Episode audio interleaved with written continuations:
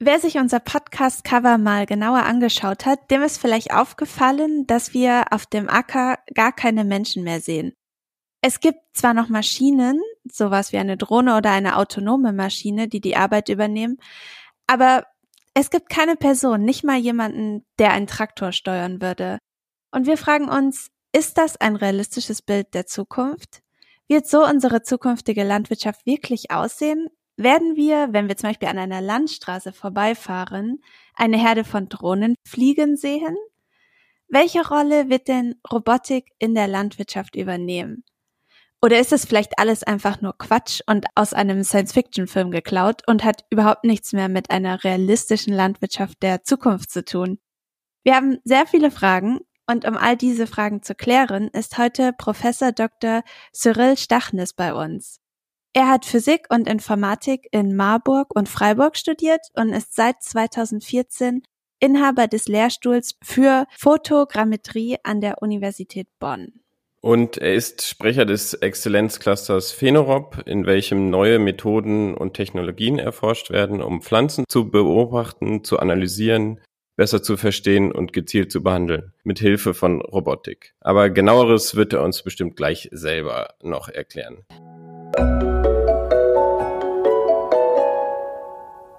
Querfeld ein Podcast. Wir reden über die Landwirtschaft der Zukunft. Ja, wie gesagt, Cyril, schön, dass du da bist und dir heute die Zeit nimmst. Ja, klar. Herzlich willkommen. Dankeschön. Vielleicht dann auch gleich so ein bisschen zum Start. Wie kommt man denn als studierter Physiker beziehungsweise Informatiker zur Landwirtschaftsforschung? Ja, das war ein ganz lustiges Zusammenspiel. Also ich habe, wie gesagt, mit Physik und Informatik angefangen und habe dann nach dem Vordiplom in Effekt auf die Informatik gewechselt und dann aber so den klassischen Informatik-Track eigentlich gemacht. Und hatte einen äh, Chef in Freiburg, das war der Wolfram Burgert, der extrem aktiv ist und über den ich in die Robotik eigentlich reingekommen bin. Das war ursprünglich auch gar nicht meine Spezialisierung. Und dann habe ich mich da sehr wohl gefühlt und Robotikforschung gemacht, viele Jahre lang.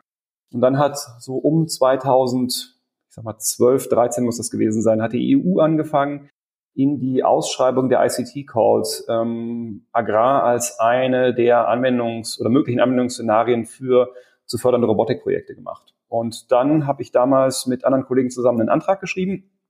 Ähm, das war dann der, den zu dem Flourish-Projekt geführt hat. Das ist auch den Roboter, den du eben angesprochen hast. Das ist eigentlich der Roboter von Wolfram Burgert aus dem Flourish-Projekt, wie man da sieht.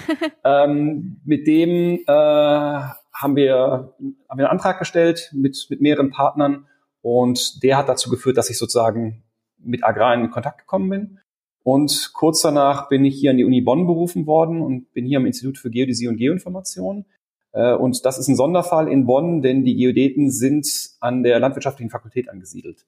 Das hat historische Gründe, ähm, aber hat natürlich dazu geführt, dass es den Kontakt zur Landwirtschaft deutlich kleiner gemacht hat.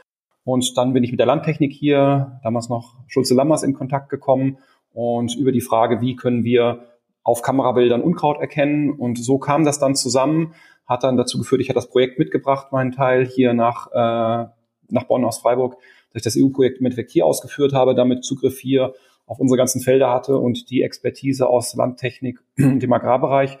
Und das ist dann so eins zum anderen gekommen und hat dazu geführt, dass ich im Endeffekt Agrar heute eins von drei Anwendungs Gebieten in meiner Arbeitsgruppe ist. Was sind die anderen zwei? Ähm, ich kümmere mich noch um autonomes Fahren, also speziell hier die Perzeptionsfragestellungen. Das sind auch Sachen, die ich seit 15, 16 Jahren jetzt mal mehr, mal weniger betrieben habe. Ähm, das heißt alles rund ums autonome Fahren, aber ein Schwerpunkt auf der Wahrnehmung, also mit Kameras und Lasersensoren die Umgebung wahrzunehmen und zu entscheiden, was sollte das Auto jetzt tun. Und der zweite Bereich liegt im Bereich der Service-Robotik. Ähm, da gibt es so Logistikanwendungen im Krankenhaus beispielsweise, ein Projekt, was wir haben. Das können Sachen in wirklich Automatisierung sein. Das können aber auch freiere Navigationsprojekte für Roboter in Innenstädten sein und ähnliche Dinge. Das ist so alles um den Bereich Service. Ah, Ähm, du hast gesagt, du beschäftigst dich mit Robotik in der Agrarlandschaftsforschung genau. jetzt. Warum glaubst du denn, dass es so etwas wie Robotik dort braucht? Warum denkst du, muss sich die Landwirtschaft verändern? Je nachdem, in welchem Gebiet du unterwegs bist, also in welchem Land du unterwegs bist, und das unterschiedliche, können das unterschiedliche Gründe sein. Ähm, wir sehen halt schon ein paar Veränderungen jetzt. Also wir nutzen beispielsweise relativ viele Agrarchemikalien, die durchaus einen negativen Einfluss auf die Umwelt auf das Agrarökosystem haben ähm, oder vermutet wird zu haben. Je nachdem, wen man jetzt fragt, kriegt man da ja unterschiedliche ja. Antworten. Aber dass es ganz unabhängig ist, das ist, glaube ich, eher unwahrscheinlich, drücken wir es mal so aus. Und dann ist die Frage, wie können wir das denn verändern? Wir können das jetzt mit verschiedenen Dingen tun. Wir können sagen, wir benutzen überhaupt keine Agrarchemikalien mehr und machen das mit manueller Arbeit, also mit menschlicher Hand. Dafür stehen uns aber die Personen nicht zur Verfügung, die das machen können, machen wollen und auch bereit sind, für den Lohn, den wir zahlen, das zu tun. Und damit kann das nicht hochskalieren. Das können wir in kleineren Betrieben machen oder auf kleineren Feldern und wenn wir eine kleine Anzahl an Leuten haben, die bereit sind, dafür einen höheren Preis zu zahlen, ist das möglich. Das wird ja auch in Teilen gemacht. Aber das wird sicherlich nicht sein, was wir in die Fläche skalieren können. Und dann ist die Frage, wie können wir das Gleiche tun, ohne den menschlichen Einsatz, den wir nicht haben, und ohne oder mit deutlich reduzierten Chemikalieneinsatz. Und da spielt Automatisierungstechnik eine Rolle und da ist da, wo die Roboter reinkommen. Wir können Maschinen bauen, also man kann, muss sich einen Roboter jetzt nicht vorstellen wie äh, ein humanoides System, was zwei Arme, zwei Beine und, ein, und einen Kopf hat und äh, jetzt da übers Feld äh, läuft. So die Vorstellung ist sicherlich falsch, ähm, sondern das ist im Endeffekt optisch wahrscheinlich zwangsläufig vom Traktor gar nicht zu unterscheiden oder von irgendeinem Anhänger, der hinten dran hängt, der dann vielleicht irgendwann automatisch ohne Zugmaschine mehr fährt.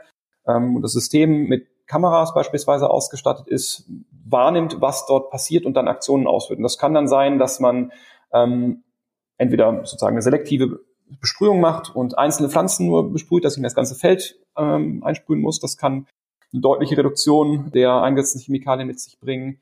Das könnten aber auch noch weitergehende Dinge sein, dass ich eine mechanische Vernichtung mache mit einem Stempel oder mit einem Art Messer, mit dem ich was wegschneide oder mit einem Laser wegbrenne. Das sind auch Sachen, die wir hier ausprobieren und damit rumexperimentieren, ähm, so dass man in der Lage ist, chemiearm oder frei gewisse Managementaufgaben auf dem Feld übernehmen kann. Und da ich nicht genug Menschen habe, die das manuell tun können, kann ich das mit Maschinen tun. Und das ist der Grund, weshalb ich glaube, dass das hier einen großen Einfluss auf den Agrarbereich haben kann. Ähm, ich sage explizit kann, weil ich natürlich nicht genau weiß, ob das passiert. Da spielen verschiedene Faktoren, was Kosten sind eine Rolle ähm, und auch andere Dinge, wie, wie reguliert wird das. Es kann sein, dass wir einfach gewisse Agrarchemikalien komplett verbieten und dann bleibt mhm. uns gar nichts anderes übrig, als so einen Weg zu gehen.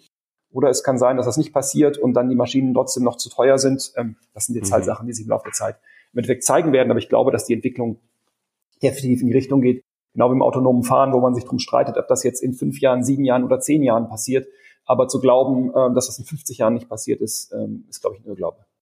Was sind denn da schon Beispiele, die in der Praxis schon eingesetzt werden? Also du hattest angesprochen, potenzielle Unkräuter wegstampfen in mhm. irgendeiner Form.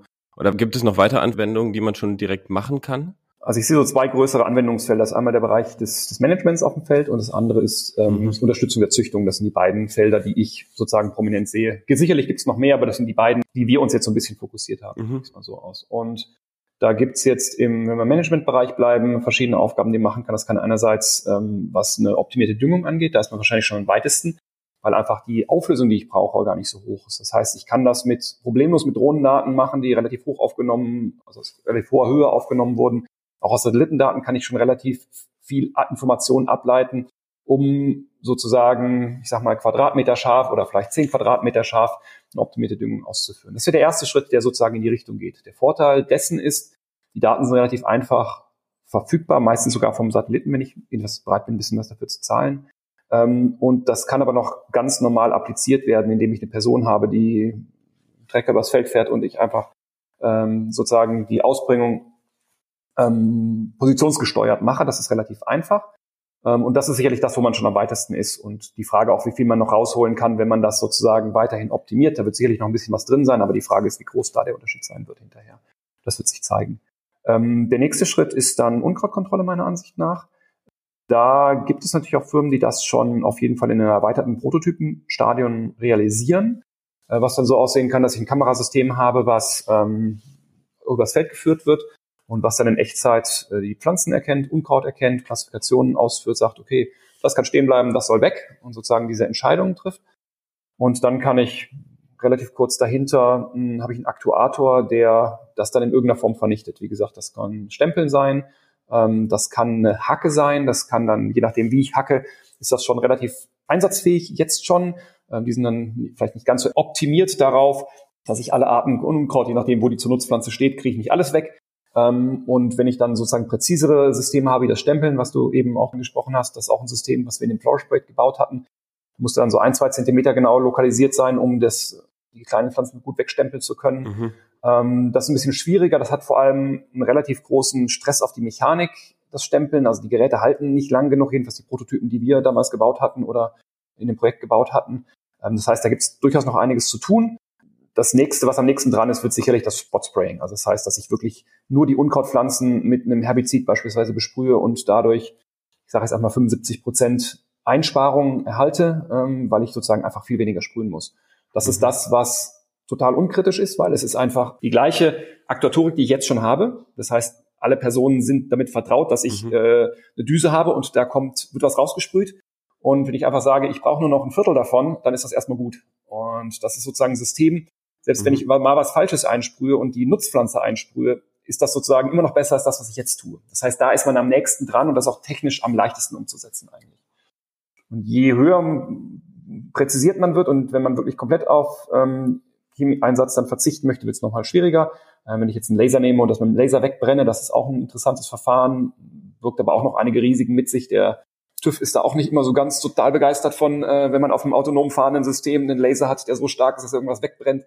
Also da sind auch schon viele Punkte, die einfach noch äh, sozusagen, ja, noch nicht vollständig einsatzfähig sind. Aber das ist natürlich eine Grundlagenforschung hier und das zeigt natürlich auf, wo man hingeht. Und wenn man jetzt mal zurückdenkt, zehn Jahre zurückdenkt, waren wir deutlich weiter zurück, auch was diese Spot-Applikationen angeht, die heute, ich sag mal, relativ nah am Markt schon sind. Und so wird das in zehn Jahren auch sein. Da gibt es dann Sachen, die, einfach noch schwieriger sind. Der letzte Schritt ist wahrscheinlich dann äh, Pflanzenschutz und Pflanzenkrankheiten. Da habe ich im Moment noch das Problem, dass ich die eigentlich erkenne oder gut erkenne, erst wenn es schon etwas zu spät ist für die Behandlung. Mhm. Und auch die Frage ist, wenn ich einen Krankheitsbefall habe, wie kleinflächig muss ich eigentlich die Behandlung durchführen? Sage ich nicht, sicherheitshalber mache ich dann einfach viel, viel mehr, um die Ausbreitung, äh, potenzielle Ausbreitung zu verhindern. Aber die Früherkennung ist da noch ähm, auch ein relevantes Problem, ähm, um Sachen frühzeitig zu erkennen. Und dann wird man wahrscheinlich an der Stelle erstmal manuelle äh, Aktionen wieder ausführen. Das heißt, dann geht der Landwirt wieder selber aufs Feld und sprüht es ein, weil das einfach technisch viel einfacher umzusetzen ist. Aber das ist sozusagen mein Zeitplan, wenn ich das mal so sehe im, äh, im Managementbereich. Im, Im Züchtungsbereich sieht das ein bisschen anders aus. Das war die zweite Anwendung, die wir eben kurz angesprochen hatten. Da ist die Fragestellung eher eine andere und die ist auch etwas leichter, weil sie hauptsächlich das Monitoring zurückgeht. Das heißt, hier geht es hauptsächlich darum, in den Plots zu erfassen, wie sich verschiedene Varianten verhalten unter Stresseinflüssen, Homogenitätsbeobachtungen, irgendwelche anderen phänotypischen Merkmale, die ich ableiten möchte, die ich rein wir nennen das passiv ableiten kann. Das heißt, ich muss nur Sensordaten haben dafür. Ich muss nicht weitere Aktuatorik aufs Feld bringen, die mhm. was wegstempeln, wegbrennen oder sonstiges tun. Mhm. Das heißt, das ist viel einfacher zu realisieren und auch viel einfacher sozusagen rechtlich umzusetzen, weil ich kein autonom agierendes System eigentlich habe, wo ja. ich sicherstellen muss, dass das nicht irgendwas Blödes tut, sondern ich nehme nur Kamerabilder auf und tue das vielleicht mit einer Drohne oder ein bisschen automatisiert, aber das ist deutlich einfacher zu tun und der andere Vorteil ist in dem Züchtungsbereich, sind die Flächen wesentlich kleiner, müssen da, dafür genauer inspiziert werden. Aber das sind Sachen, die dadurch auch mehr Geld bringen pro Fläche und dadurch wieder interessanter sind für neue Entwicklungen. Und deswegen vermute ich, dass gerade in dem Züchtungsbereich so die demnächst sich wesentlich mehr tun wird oder sich auch gerade tut. Es ist ja auch Firmen, die das jetzt in der Zwischenzeit schon anbieten, so eine hochgenaue Analyse ähm, aus, aus Drohnendaten und Parameter ableiten und Anomalien erkennen und ähnliche Dinge, die es dann erlauben, einfach ein wesentlich besseres Assessment zu haben. Und was man häufig vergisst, ich kann das noch rückwirkend tun. Das heißt, wenn ich jetzt was aufgenommen habe und ich erkenne erst am Ende, sagen wir zwei Monate später, äh, dass sich sozusagen irgendwelche Pflanzen doch ganz anders verhalten haben und am Anfang gar nicht auffällig anders waren, ja. kann ich in den Daten zurückgehen, weil ich die alle aufgenommen habe und weitere Analysen durchführen und vielleicht nach äh, unterschiedlichen Mustern suchen, die mir vorher gar nicht aufgefallen sind oder die vorher einfach keine Rolle gespielt haben, um dann Dinge zu unterscheiden. Also das ist auch diese Möglichkeit zu haben, in der Zeit zurückzugehen, auch über Jahre hinweg, ähm, ist natürlich ein Riesenvorteil. Und das ist das, was diese vollautomatisch drohnenbasierten Analysen von Züchtungsplots mit sich bringen. Und da wird meiner Ansicht nach auch einiges passieren. Und wie genau funktioniert diese Analyse beziehungsweise Erkennung? Genau, das sind im Endeffekt Kameras. Das können ganz normale Kameras sein, RGB-Kameras, wie wir sie im Mobiltelefon haben. Also wir können das auch im Mobiltelefon wirklich tun. Also ein Handy übers Feld laufen, Fotos schießen und dann sagt das System, der Computer für jedes Pixel, okay, das ist Nutzpflanze, das ist Unkraut. Das funktioniert auch relativ gut. Da gibt's auch diese Plantix-App. Genau, da gibt's auch so Apps, die das tun. Ähm, das können jetzt aber auch Systeme sein, die dann optimierte sind für Feldanwendungen, weil normalerweise weiß ich ja, ich gehe auf ein Feld, da steht jetzt, was weiß ich, Zuckerrübe oder Weizen oder sonstiges. Wenn ich solches Vorabwissen habe, kann ich da auch Sachen deutlich optimieren. Und ähm, ich kann auch Kameras einsetzen, die hm, nennt das mehrere spektrale Bänder haben. Also normal ist ja RGB, das, was wir so kennen. Aber es ja. können jetzt auch weitere Bänder geben, wie Nahinfrarotbereich, das kann für den Pflanzenbereich relevant sein oder andere spektrale Bänder, die wir mit dem menschlichen Auge eigentlich gar nicht sehen, die gerade für die Krankheitserkennung ähm, durchaus hilfreich sein können, weil es da gewisse Dinge gibt, die sichtbar werden, aber die für uns im menschlichen Auge noch gar nicht sichtbar sind. Aber jetzt gerade diese Unkrautfrage, das können, kriegen wir heute relativ problemlos mit den normalen RGB-Kameras hin und das ist einfach eine, einfach eine ganz normale wirklich Kamera, wie man sie kennt, nimmt ein Foto auf, das wird in den Computer gespeist und dann laufen da ähm, Verfahren, die im Bereich künstliche Intelligenz, maschinelles Lernen kommen. Also wir netzen hier relativ viele Deep Learning, neuronale Netze, Convolutional Neural Networks und ähnliche Dinge ein, ähm, die eine Analyse durchführen. Und das ist im Endeffekt technisch sehr ähnlich zu dem, wenn Sie jetzt bei Google Ihre Bildersuche machen äh, oder du deine Bildersuche machst und gibst da ein, was weiß ich, Katze und dann kriegst du Bilder mit Katzen gezeigt. Das ja. liegt daran, weil das System in der Lage ist, Katzen auf Bildern zu erkennen und das mit deinem Wort zu matchen. Das sind eigentlich relativ ähnliche Verfahren, die vielleicht ein bisschen anders trainiert werden oder ein paar Unterschiede gibt's, aber im Groben und Ganzen ist das die gleiche Technik, die dahinter Eine Datengrundlage wie die Katzen auf Google wäre wahrscheinlich schön in dem Bereich. Das ist ein Problem, dass da einfach wesentlich ähm, weniger Daten vorliegen, aber das ist noch eine Sache, die wir tun und auch andere Forscher tun, einfach wirklich Daten aufnehmen. Das Daten aufnehmen ist gar nicht das Problem, das manuelle Annotieren, weil wir das hier nicht nur brauchen, Katze im Bild, mhm. sondern ich muss eigentlich wissen, welches Pixel gehört wozu. Das ist das, was häufig als semantische Segmentierung bezeichnet wird, dass ich nicht nur sagen muss, pro Bild, das ist Katze, das ist Mensch, das ist Bild, das ist Blume, das ist sonst was, sondern ich muss für jedes Pixel sagen, okay, dieses Pixel gehört jetzt zu einem Blatt von der Zuckerrübe und ähm, dieses Pixel gehört zu einem Unkraut und vielleicht sogar noch dem Unkraut XYZ oder zu dem Gras oder was auch immer. Und das ist ein wesentlich schwierigeres Problem. Also das Problem an sich ist ähnlich technisch lösbar, aber die, die Beschaffung der Daten ist wesentlich aufwendiger. Und dann kann es halt sein, dass man an einem Bild einfach 20 Minuten oder eine Stunde sitzt, bis man ein Bild annotiert hat. Mhm. Nicht nur zwei Sekunden, wenn ich das Wort dahin schreibe. Das macht es dann relativ aufwendig. Mhm. Und siehst du da auch Bereiche, wo du denkst, okay, das bleibt beim Menschen, das kriegen wir mit Maschinen nicht hin? Also das ist immer eine Frage der Zeit. Die Sache ist, wenn du dir heute Probleme anguckst, die vor, ich sag mal, 25 Jahren total schwer zu lösen waren. Das ist, ich sag mal, Erkennen von handschriftlichen Buchstaben so auf Briefen, so mhm. Postleitzahl identifizieren. Das war vor 30 Jahren ein relativ schwieriges Problem. Dann war man in den irgendwie 90 Prozent, paar 90 Prozent Bereichen. Und irgendwann hat man Systeme gebaut, die auch besser sind als die Menschen. Die mhm. Superhuman Performance heißt das haben, die einfach besser sind als das, was der Mensch normalerweise tut. Das ist natürlich ein Problem, was jetzt relativ eingeschränkt ist. Ähm, und wir Menschen haben noch den Vorteil, wir haben viel mehr Hintergrundwissen, wir haben viel mehr wir sehen andere Dinge und können das mit Sachen in Verbindung bringen. Also im Moment sind die Menschen natürlich noch die besseren ähm, Erkenner oder Klassifikatoren, wie wir das nennen. Aber ich glaube schon, dass, dass die Systeme immer besser werden.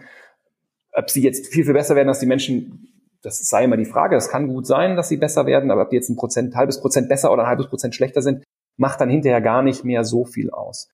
Was aktuell noch schwierig ist, ist die Variabilität, die ich habe, ähm, dass das jedes von Feld zu Feld von Standort zu Standort, von Jahr zu Jahr sich alles unterscheidet und unterschiedlich aussieht und ich da Daten mit so hoher Variabilität gar nicht so einfach schnell erzeugen mhm. kann für die Systeme. Das ist sicherlich ein Punkt. Menschen, also gerade wenn sie jetzt trainiert sind, muss man auch so sehen, dass jetzt, wenn ich den, wenn ich den Otto Normalverbraucher in der Stadt frage, ähm, zeig mir auf dem Bild, was eine Zuckerrübe ist und was was anderes ist, dann äh, glaube ich, mein Computersystem ist deutlich besser. Wenn es mhm. natürlich der Landwirt ist, dann sieht das anders aus. Das heißt, auch hier hat ja ein Training stattgefunden ähm, und die Menschen am Hintergrund wissen, ähm, wie sie gewisse Kategorisierungen durchführen oder ähnliche Dinge. Wenn wir das alles Maschinen zugänglich machen können in der Form kombiniert, also als Hintergrundwissen kombiniert mit datengetriebenem Lernen, dann werden wir da ziemlich gut werden mit den technischen Systemen. Mhm. Aber ein großer Punkt ist eigentlich auch dann, das dann auch wieder in eine Tat umzusetzen. Beispielsweise dann Maschinen zu bauen, die gut ein Unkraut hacken können oder sowas. Quasi analoge Maschinen eigentlich auch ein riesiges Problem dann in der ganzen Sache sind, oder?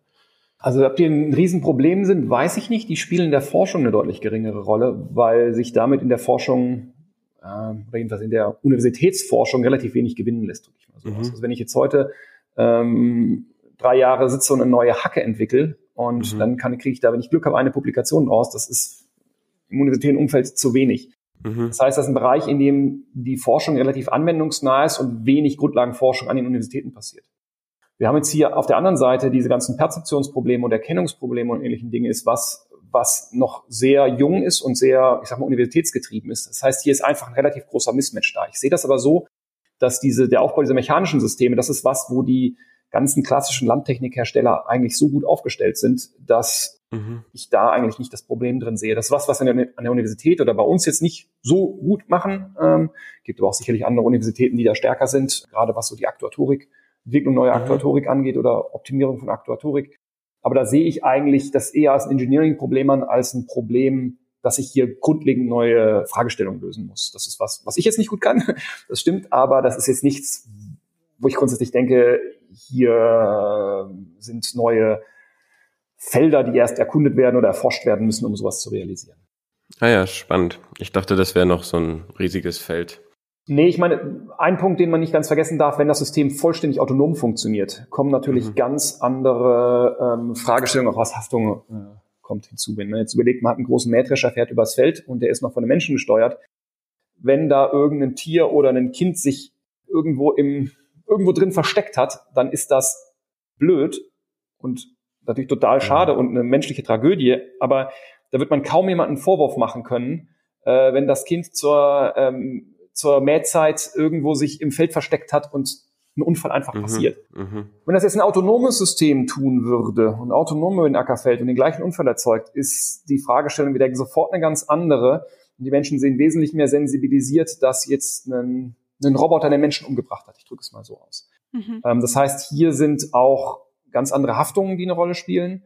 Wobei ich nach wie vor in der Lage bin, wenn wir in der Lage sind, in Innenstädten Auto zu fahren, dann werden wir auch auf dem, auf dem mhm. Feld fahren können, wo eigentlich wesentlich weniger Menschen da sind. Aber natürlich führt das zu ganz anderen Fragestellungen, was Haftung angeht, was gewisse Dinge angeht. Sobald der Mensch da rausgenommen wird aus dem System, was, was aktiv läuft, ist die Frage der Haftung natürlich eine ganz andere, weil es gibt nicht mehr den einigen, einen möglich Schuldigen, der sich auch versichern kann ähm, dagegen, sondern da sind das ist ein komplett neues Feld, was jetzt erschlossen werden muss. Aber da sehe ich, dass die Automobilindustrie hier äh, sozusagen einiges an Vorarbeit leisten wird, dass man in dem Agrarbereich wahrscheinlich da gar nicht so viel tun muss, außer ein bisschen zu warten, ähm, bis da Lösungen gefunden werden, weil wir Lösungen für die Innenstädte haben, dann wird das auf dem Feld eher einfacher als schwieriger werden. Also glaubst du, dass zuerst in der Innenstadt die autonomen Autos kommen und danach die Landwirtschaft oder kann das auch ein bisschen zeitgleich passieren? Ähm, in der Innenstadt vielleicht nicht, aber ich glaube, dass die, das Autofahren auf erstmal abgesteckten Strecken, mag es Autobahn oder sonst was sein, was ja eigentlich technisch heute möglich ist. Das ist ja nicht das Problem. Die Frage ist, ob es günstig genug ist, dass ich das offen schon verkaufen kann. Und wenn das Auto doppelt so teuer ist, Frage, wie viele Leute kaufen es dann? Und da sind aber jetzt auch viele rechtliche Fragen noch zu klären, aber die sind ja im Moment, kümmern sich da Leute drum. Also bis wir in die Innenstadt fahren können, ist sicherlich noch mal eine ganze Ecke komplexer, weil auch gleiches Beispiel wie vorhin, in der Innenstadt muss ich erwarten, dass mein Kind vors Auto rennt. Wenn auf der Autobahn ein Kind vors Auto läuft, ist auch die Schuldfrage der Person, des Autofahrers, mhm. meistens eine deutlich geringere oder jedenfalls die äh, soziale ja. Akzeptanz ist nicht ganz so gravierend, wenn das auf der Autobahn passiert. Dagegen, wenn das in der Tempo 30 Zone vorm Kindergarten passiert, dann ist das eine ganz andere Sache. Und so wird das hier auch der Fall sein. Also ich glaube nicht, dass wir warten müssen, bis wir in Innenstadtumgebungen fahren können. Aber ähm, so, wenn wir die Autobahn oder wenn wir die Zulassung für, sage ich mal, Autobahn oder Landstraßenstrecken haben, sowas, in dem Bereich wird sich das zeitlich auch abspielen. Vielleicht gibt es auch Vorherlösungen oder Felder müssen abgezäunt sein oder schwer zugänglich sein. Da wird es vielleicht mhm. Zwischenlösungen geben, ähm, weil das ja sozusagen da den Vorteil hat, dass das dass ich ein System habe, was dann für eine Fläche oder ein Gebiet vielleicht zugelassen werden muss. Beim Auto ist das deutlich schwieriger, weil ich sozusagen natürlich mein Auto nicht nur in äh, Bonn oder Berlin oder äh, in Münchenberg irgendwie fahren möchte, sondern da möchte ich auch nach Italien mit dem Urlaub fahren. Du hast es gerade angesprochen. Haftungsfragen sind natürlich dann auch so eine finanzielle Frage für einen Landwirt oder eine Landwirtin. Aber generell diese Technologie, im Moment ist es eher so, kann man sich wahrscheinlich nicht leisten, so einen Roboter aus herzustellen. Genau, also ich möchte noch kurz eins klarstellen, nur dass es nicht hinter zu Verwirrungen führt, die Sache mit der Haftung. Ich glaube nicht, dass der Landwirt in Haftung genommen wird um bei dem Einsatz eines mhm. solchen Systems, sondern dass die Hersteller des Systems, ja. nur dass das jetzt nicht irgendwie mit Missverständnissen führt. Ähm, die Frage der Kosten sind natürlich, Kosten sind immer ein Punkt. Aber man muss hier sehen, wir sind hier in einer Einzelstückzahlentwicklung und nicht in der Massenentwicklung. Und das ist klar, dass da Systeme teurer sind. Das beste Beispiel ist die für mich an der Stelle immer die Kinect-Kamera. Die kennt ihr vielleicht auch noch, mhm. die Microsoft Kinect, die Spielkonsole. Ähm, die Kamera gab es schon vorher, bevor es die Kinect gab. Da hat die 10.000 Euro gekostet, 10.000 Dollar gekostet damals, die, die Kamera. Und dann hat Microsoft die in die Kinect eingebaut und Massen produziert und danach hat sie 120 Dollar gekostet. Mhm. Krass. So, um den Dreh. Also das heißt, man hat hier einen extrem großen Faktor von fast 100 in Preisreduktion, dadurch, dass es in Massenproduktion gegangen ist. Mhm. Jetzt ist das natürlich ein Extrembeispiel. Vorher waren es im Endeffekt Einzelstückzahlen oder hunderter Stückzahlen und hinterher Spielekonsolen ist einer der riesen Massenmärkte. Ähm, da, es gibt wesentlich mehr Spielkonsolen als, als Traktoren, das ist auch ganz klar. Aber ich rechne mit einer massiven Reduktion des Preises, wenn sowas in größeren Stückzahlen hergestellt wird. Und das ist aber was, was sicherlich jetzt wir nicht neu entwickeln, sondern das ist das, was man über alle Industrien kennt, dass sobald Sachen in Massenproduktion gehen, wären Dinge deutlich günstiger. Und vielleicht gibt es Zwischenlösungen, dass das System erstmal vielleicht nicht durch jeden Landwirt selber angeschafft wird, sondern es Dinge gibt wie, was weiß ich, Maschinenring oder ähnliche Konzepte, wo dann gepoolt Systeme gekauft werden, dann einzelnen Leuten zur Verfügung gestellt werden. Also gerade bei den digitalen Technologien glaube ich da eine massive Preisreduktion noch drin. Bei den mechanischen Sachen glaube ich eher weniger, weil die werden sich im Endeffekt von der aktuellen Technik, die auf dem Feld ist, gar nicht so unterscheiden. Und hier gibt es ja schon, schon größeren Einsatz aber vielleicht könnte das auch so sein, dass ich im Endeffekt, ich habe meine Zugmaschine nach wie vor und ich habe einen neuen Anhänger, den ich dranhänge und da ist jetzt ein Kamerasystem und ein Stempelsystem oder ein Lasersystem drin und das ziehe ich einfach übers Feld und der Mensch steuert das noch, aber ich habe im Endeffekt keinen Chemieeinsatz mehr. So, als Beispiel. Also da werden so Zwischenschritte erstmal passieren.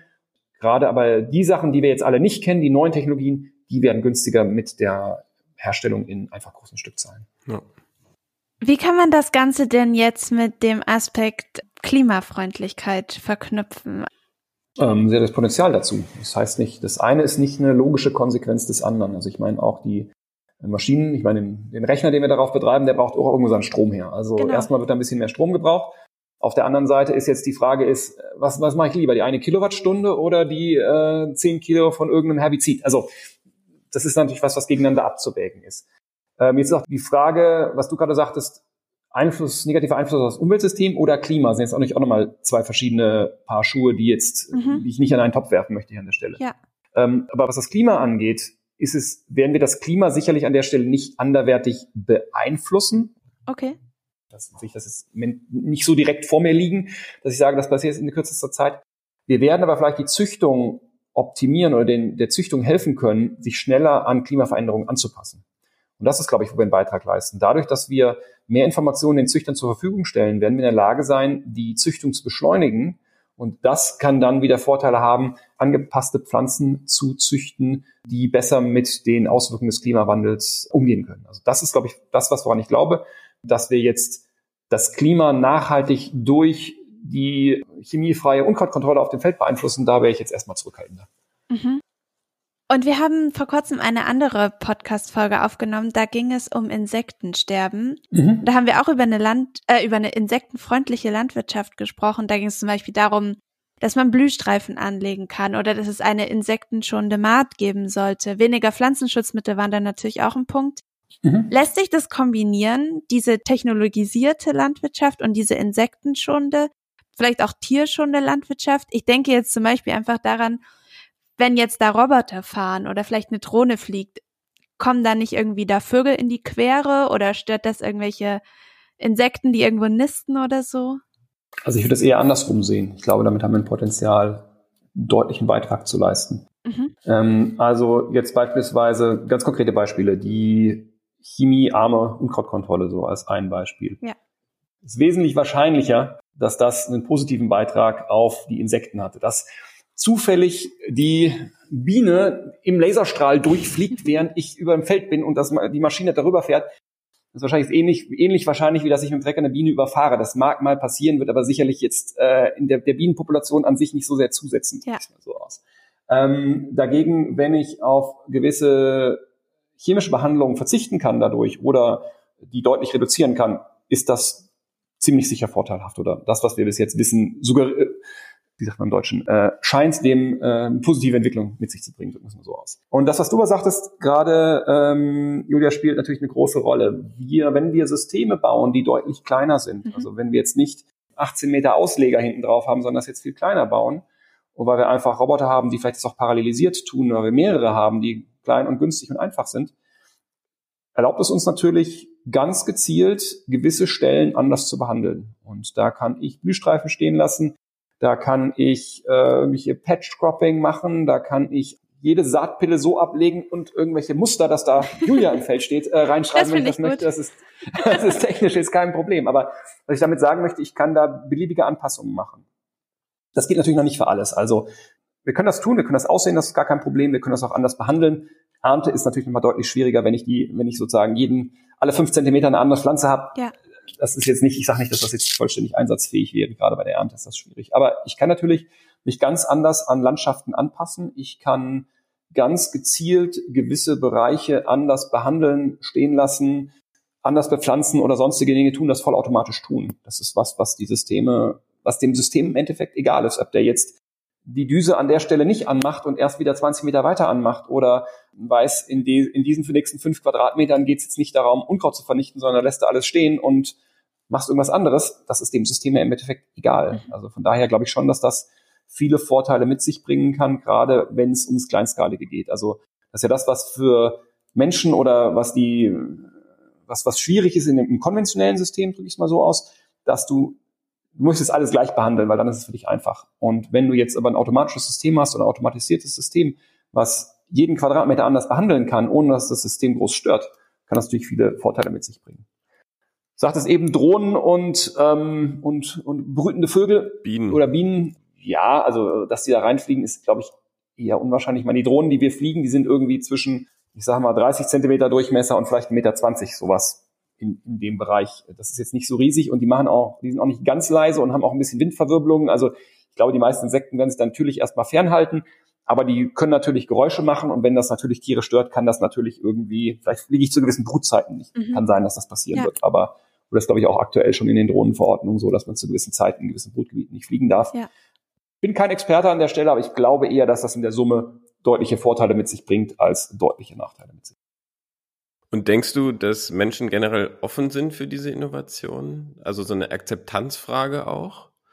Das ist eine gute Frage. Also ich weiß nicht, ob ich die richtige Person bin, um die Frage zu beantworten, mhm. weil ich bin jemand, der eher technikfreundlich ist. Ich bin auch schon in diversen autonomen Autos gefahren, auf dem Rücksitz, ohne dass jemand am Lenkrad saß und das war, ich war relativ entspannt, was das angeht. Ich bin da vielleicht ein bisschen technikoffener als andere Personen, das möchte ich überhaupt nicht einschränken. Für mich wäre das überhaupt kein Thema, weil ob im Traktor jetzt ein Mensch drin sitzt oder nicht, ich meine, ich sehe da, ich sehe da keinen Unterschied. Das merke ich wahrscheinlich nicht mal. Und ob da vielleicht eine Drohne fliegt, weiß ich auch nicht. Ob da jetzt eine Drohne gerade übers Feld fliegt und die Analyse macht, die sie alle drei oder vier Tage mal tut. Oder ob da irgendein Kind ein YouTube-Video dreht und gerade einen coolen Intro-Trailer für irgendwas macht.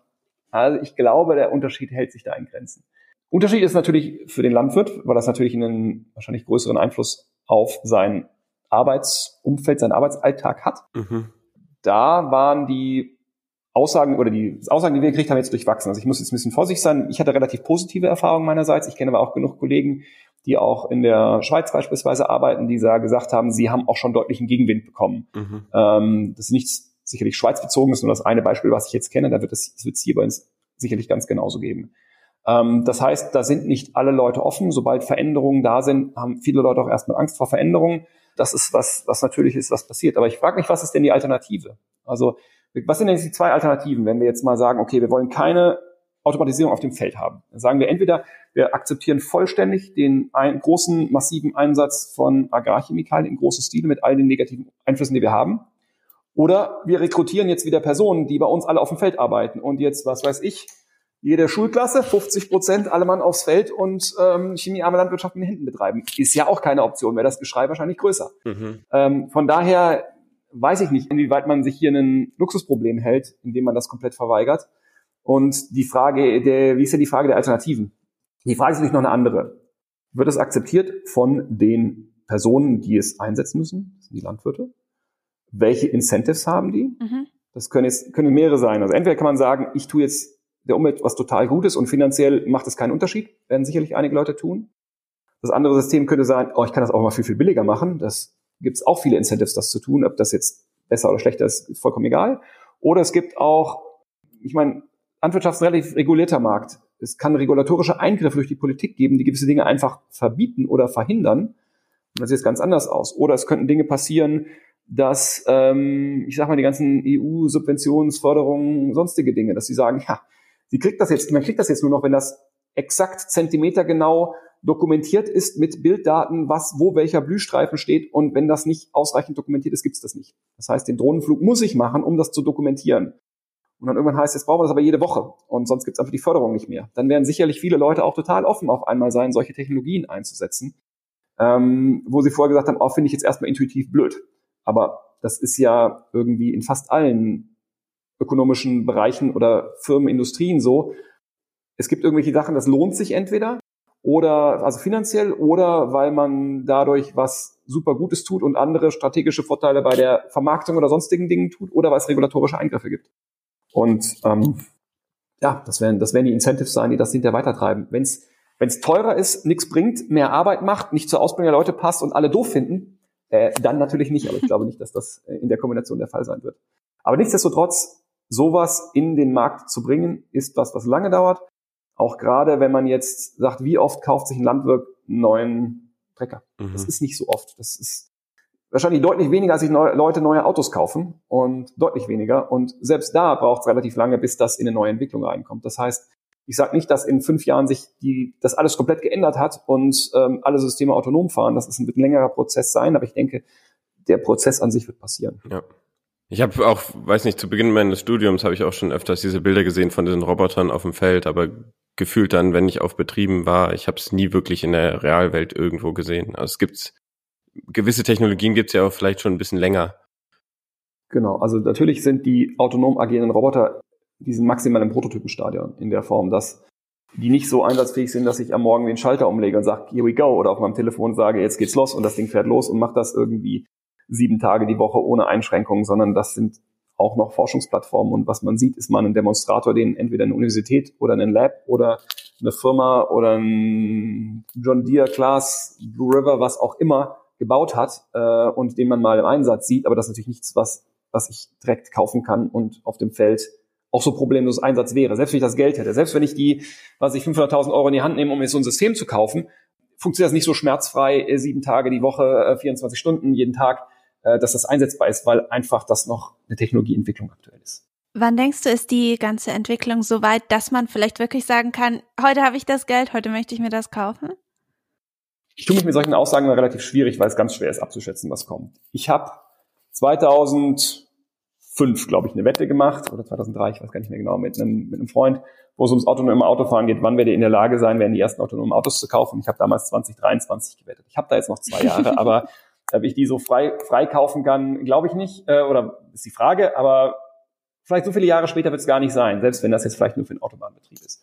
Und so ähnlich wird das hier an der Stelle auch sein. Es wird vielleicht nicht so sein, dass der Landwirt sich das System hinterher kauft, sondern vielleicht wird es erstmal Serviceanbieter geben, die an vielleicht an der Entwicklung sogar beteiligt sind und die diese Systeme als Service anbieten. Ähm, und dann man bucht man im Endeffekt die chemiefreie Unkrautkontrolle am, was weiß ich, 2. Mai von 18 bis 24 Uhr und dann kommt der äh, Dienstleister vorbei und wird dort ausgeführt. Also sicherlich wird es solche Zwischenschritte geben, weil man dann einerseits in der Lage ist, diesen Technologietransfer so zu machen, dass es eine Person gibt, die sich damit auskennt, die ja vielleicht im System an Entwicklung auch beteiligt war, die viele Fälle von, ich finde nicht, User Error hört sich so negativ an, aber die doch relativ freie Benutzung des Endusers ähm, etwas einschränkt, drücke ich es mal so aus, was ja bei allen technischen Systemen auch der Fall ist es wird wahrscheinlich eher so einen Prozess geben. Ich glaube nicht, dass wir morgen aufwachen oder in, in, in Nächten aufwachen und ähm, dann das System frei kaufen können, sondern da wird es irgendwie Service Provider als erstes geben und ähm, sozusagen so einen betreuten Übergangsprozess. Das ist meine Erwartung. Aber ich möchte mich an der Stelle jetzt nicht sagen, das wird in zwei Jahren der Fall sein, in vier Jahren oder in zehn Jahren der Fall sein. Ja, ich bin mir relativ sicher, dass ich das erleben werde. Und ich glaube auch, dass ich das noch aktiv in meiner Berufslaufbahn erleben werde. Ich bin auch relativ sicher. Ähm, aber ob das jetzt in drei Jahren der Fall ist oder in sieben Jahren der Fall ist, da tue ich mich sehr schwer. Oder das wäre jetzt unseriös, wenn ich dir jetzt sagen würde, das wird genau dann und dann passieren. Keine neue Wette. Ja, genau. Erstmal gucken, wie die andere ausgeht. Macht es denn für den, ich sage jetzt mal, normalen Bürger oder für den Verbraucher am Ende irgendeinen Unterschied, wie, sage ich jetzt mal, die Landwirtschaft funktioniert, also wie sie im Moment funktioniert, versus dieses sehr technologiebasierte? Gibt es vielleicht ein anderes Angebot, weil nur noch bestimmte Sachen angebaut werden können? Ich habe da wirklich gar keine Vorstellung. Macht das überhaupt einen Unterschied für den Verbraucher?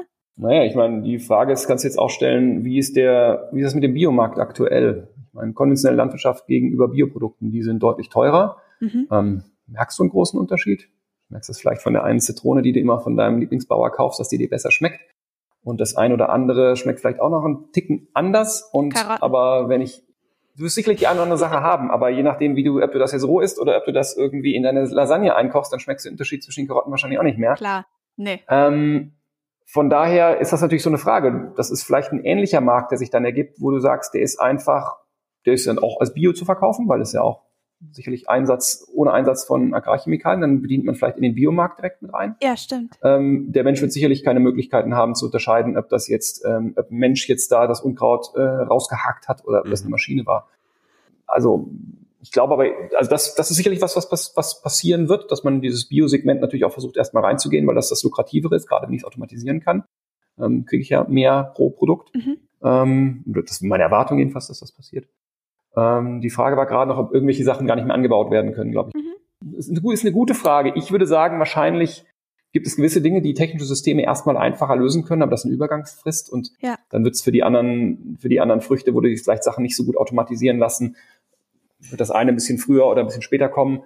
Ähm, aber da habe ich jetzt noch nicht lange noch drüber nachgedacht, um zu sagen, äh, irgendwas wird vielleicht doch gar nicht kommen oder irgendwelche Produkte, die wir aktuell haben, werden verschwinden, weil ich sie einfach gar nicht technologisch umsetzen kann. Mhm. Gute Frage, aber habe ich noch nicht drüber nachgedacht. Wenn du an eine ideale Zukunftsversion der Landwirtschaft denkst, was erwartest du denn heute von der Politik, damit sich da auch in die Richtung äh, etwas verändert? Also mit politischen Aussagen bin ich immer ein bisschen vorsichtig, was ich. Das ist kein Problem. Nein, nein, was ich gerne, nee, ich habe da, ich halte mich da einfach meistens eher etwas zurück. Was ich schade finde in der aktuellen Politik, dass viele technische Systeme künstlich ausgebremst werden. Und das ist eine Entwicklung, die ich in Deutschland relativ stark sehe, mhm. ähm, dass viele neue Technologien wird eigentlich nur was danach gesucht, um das möglichst zu verzögern, nicht zu machen, weil irgendwelche politischen Interessen im Hintergrund spielen und die mhm. Technologieentwicklung eigentlich verhindern oder künstlich verlangsamen oder ähnliche. Und das ist eigentlich eine Entwicklung, die wir uns nicht leisten können. Und das ist unabhängig von der Landwirtschaft. Das Gleiche gilt auch fürs autonome Fahren ist ein so ein Beispiel, mhm. ähm, wo so viel verschlafen wurde in Deutschland. Und vielleicht passiert im Agrarbereich das Gleiche, das kann ich, mhm. weiß ich noch nicht genau.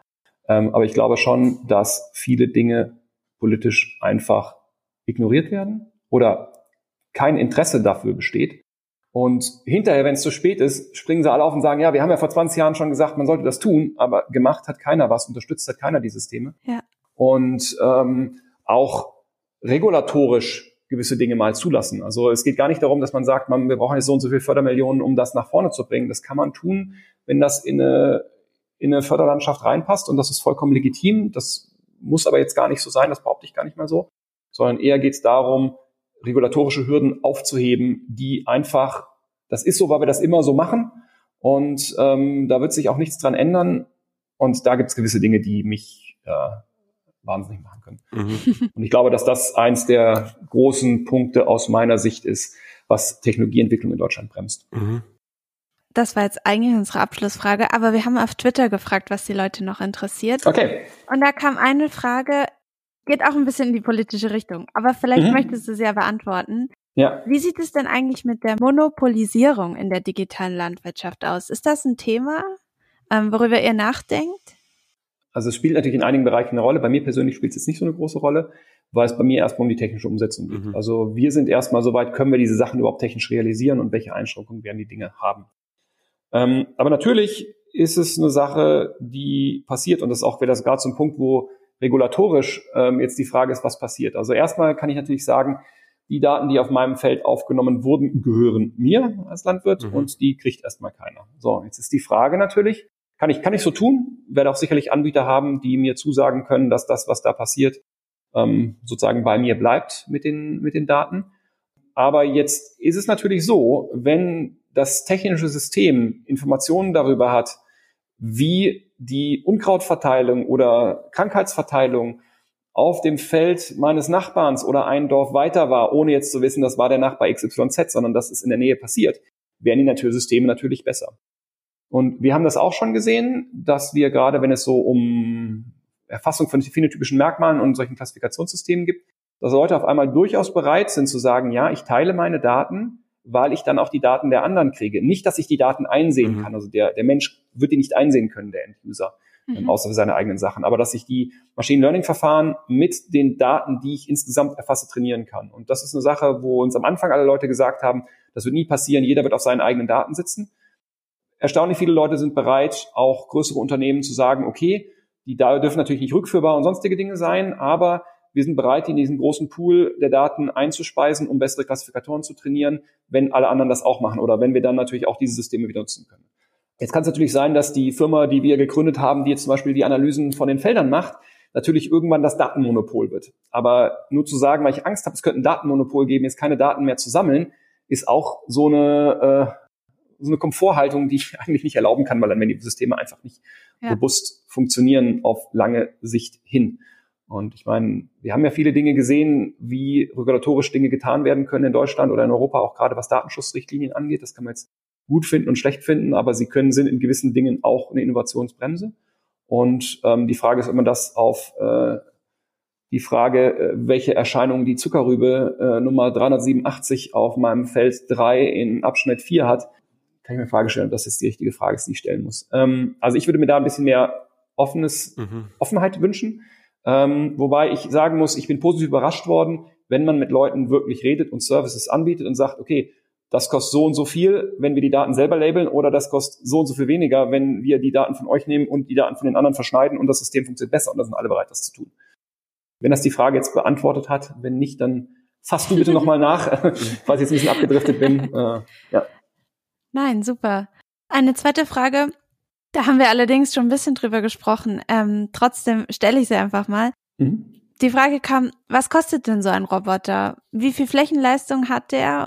Also es sind zwei Dinge, die ich unterscheiden muss. Ich fange mal so an. Es gibt einmal ein System, was wirklich vollständig autonom funktioniert, also wo sozusagen auch alle Aktionen autonom ausgeführt werden. Ja. Und es gibt ein System, was sozusagen, wo der Mensch das noch mit der Zugmaschine zieht, aber hinten funktioniert eigentlich alles selbstständig. Mhm. Diese Systeme werden deutlich günstiger sein, mhm. die zweiten, weil ich einfach wesentlich, um wesentlich weniger sogenannte Corner Cases mich kümmern muss. Was passiert, wenn ein Kind aufs Feld läuft? Was passiert, wenn es jetzt ähm, regnet und die Kameras, die für die Navigation zuständig sind, verdreckt sind?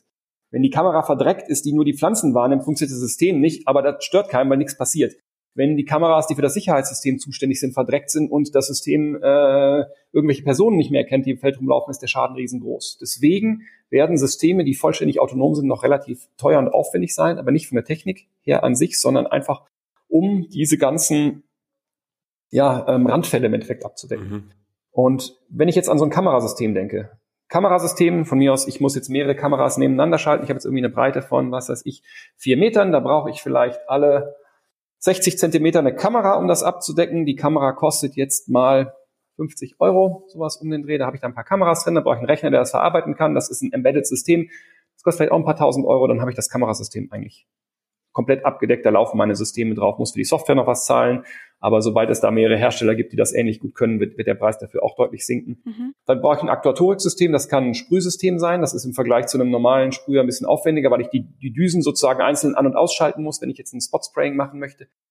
Ähm, und wenn die Firma das das erste Mal baut, wird das zehnmal teurer sein, als das, wenn die das das hundertste Mal baut, ähm, weil einfach die Erfahrung damit steigt. Aber so ein System kann im Endeffekt nicht extrem teuer werden. Also, um nochmal auf die ursprüngliche Frage zurückzugehen, wenn ich heute ein System kaufen möchte, was autonom fährt, was jetzt nur eine Reihe mit sich bringt. Dieses Beispiel ist diese Maschine, die du da auf dem Feld hattest. Das war jetzt 2014, würde ich sagen.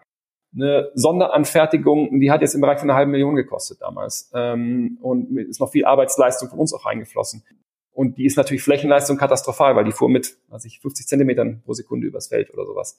Ähm, das ist jetzt nicht vergleichbar, wenn ich das auf die Flächenleistung von einem Traktor hochrechne. Aber ich kann viele Dinge so parallelisieren, ähm, die gezeigt haben, wenn das in einer Reihe klappt, ist es technisch kein Problem, auf zwei, drei, vier, fünf, sechs, sieben Reihen zu erhöhen. Ähm, aber ich kann jetzt nicht sagen, das kostet drei Euro pro äh, Quadratmeter und äh, sonstige mhm. Dinge. Das äh, an der Stelle ist nicht möglich, diese Aussage zu treffen. Auch einfach, weil die Variabilität dieser Systeme so, so, so groß ist. Wenn ich jetzt ein vollständig autonom fahrendes System habe, wo ich jetzt, wo eine Firma ist, die für drei Systeme die volle Autonomie entwickelt, dann ist das nicht zu bezahlen. Ja. Dann haben wir es auch fast geschafft. Um zwei hast du den nächsten Termin. Genau, um zwei habe ich die, habe ich, habe ich das nächste, genau. Dann Super. wollen wir uns, ja, ich unterbreche dich heute nur, Johannes, tut mir leid. Kein Problem.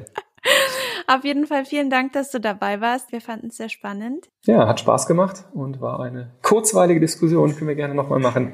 Äh, wenn ihr jetzt irgendwelchen anderen Themen noch was macht oder irgendwelche Sachen nochmal vertiefen wollt, können wir es gerne nochmal wiederholen. Sehr, sehr gerne. Auf Dankeschön.